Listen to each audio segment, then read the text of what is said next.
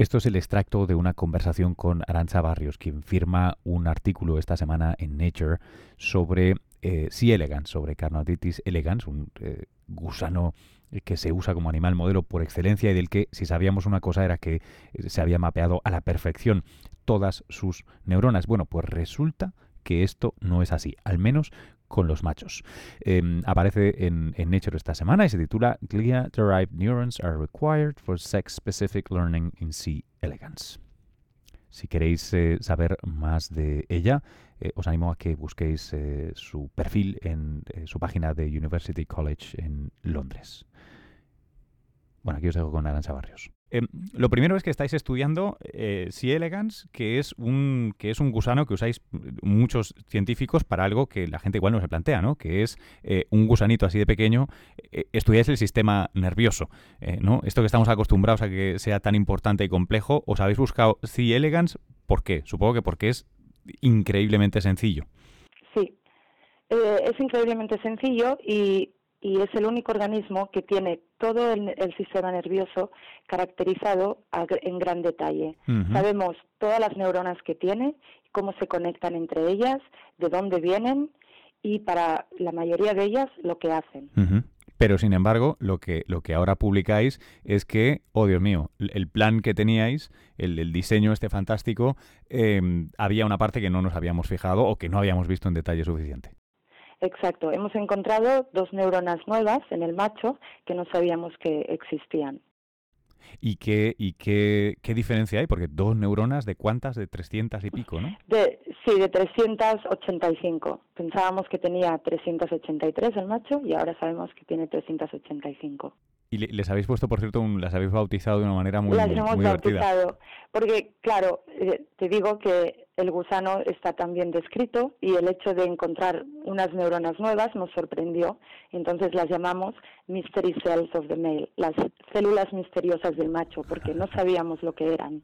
Oye, y, y al parecer, por lo que habéis caracterizado, hace algo típicamente masculino. Sí, pues los gusanos pueden aprender, eso quiere decir, pueden asociar eh, cosas, eh, estímulos irrelevantes con experiencias eh, importantes, como por ejemplo el sexo para el macho. El macho necesita tener sexo para reproducirse. Y entonces esas neuronas le permiten asociar estímulos de alrededor con experiencias sexuales para luego utilizar estos estímulos como cues como señales eh, que, que, le indican que posiblemente donde están estos estímulos puede que haya eh, mates, puede que haya um, hermafroditas. Es un poco como la, como la Magdalena y Proust, ¿no? Es aquello de que asocias eh, un sabor, un olor, un estímulo de algo con algo que, que debes hacer. Exacto.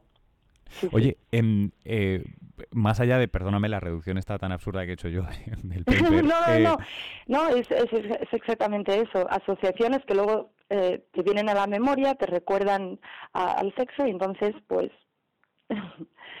pues sí, eh, son son reforzadas. Claro, yo, yo, me, yo me planteo dos cosas. La, la primera es, eh, ¿cuán, ¿cuán tremenda y absolutamente sorprendente ha, sido esto, porque, eh, porque vamos, si una cosa se sabía es que estaba mapeado el sistema nervioso de C. elegans. Sí, estaba mapeado. Lo que pasa es que normalmente la gente, eh, los, científicos que trabajan en, el gusano, eh, utilizan el hermafrodita como modelo y entonces hay menos gente que trabajamos en el macho. Mm. Entonces no hay tanta gente investigándolo y no, lo, y no ha sido tan, tan caracterizado en detalle. Y normalmente el, el dimorfismo más, más evidente, las diferencias entre los dos sexos que es mm. más evidente, es en la cola del macho. Y ah. estas neuronas que hemos encontrado están en la cabeza, en el, en el cerebro, digamos, lo análogo al cerebro. Ah. Y, y es por eso que que no se habían visto, porque no se había mirado muy bien la cabeza del, del, macho. Oye, que, se pensaba que era igual que el del, el del hermafrodita. ¿Qué, eh, de repente, ¿qué, qué, os plantea o qué os permite eh, conocer que hay dos piezas más? Porque en un sistema tan pequeño entiendo que debe tener una influencia. O sea, no sé si os permite plantear nuevas hipótesis o nuevas explicaciones para fenómenos no muy bien explicados, o todo lo contrario, lo que habíais explicado, uy, tenemos que revisarlo. Eh, no es que lo que lo tenemos que revisar, de hecho, eh, en realidad nos, nos da más información para poder eh, diseccionar qué es lo que pasa en el cerebro del macho cuando está asociando diferentes estímulos. O sea, nos da un, una entrada a analizar los circuitos. Sí, y para, para entender cómo eh, integración sensorial ocurre. Oye, em, desde, desde el punto de vista, yo supongo que es algo que, la mayoría de gente no se, no se planteará y sé, sé, que no tiene una respuesta muy sencilla, pero em, entiendo que, o sea, se puede argumentar que para, para la gente de a pie, que, no se dedique a la ciencia ni a la neurociencia en particular, eh, igual le parece un poco marciano el, el asunto.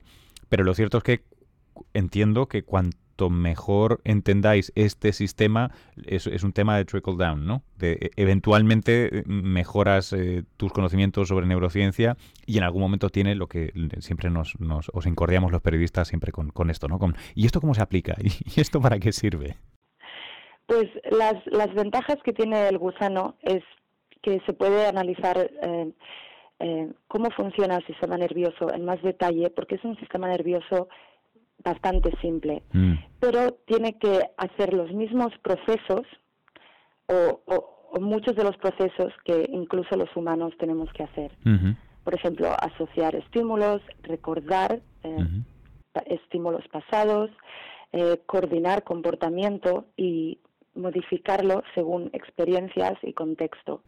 y, esto es lo que podemos averiguar en el gusano de, con un detalle, con, con mucho detalle. Qué interesante. Oye, em, por último, em, eh, os, os, veis con os veis con la voluntad de decir bueno ahora sí ya lo hemos mapeado o esto en todo caso os ha vuelto un poquito más prudentes y decir bueno pues hemos mapeado hasta aquí sí perdona no, no, no, dime, dime, a eso me refiero, que, es un poco como los mapamundis medievales, ¿no? prudentes con el macho, al menos. Yo creo que la hermafrodita podemos estar seguros que, que lo que sabemos es lo que es.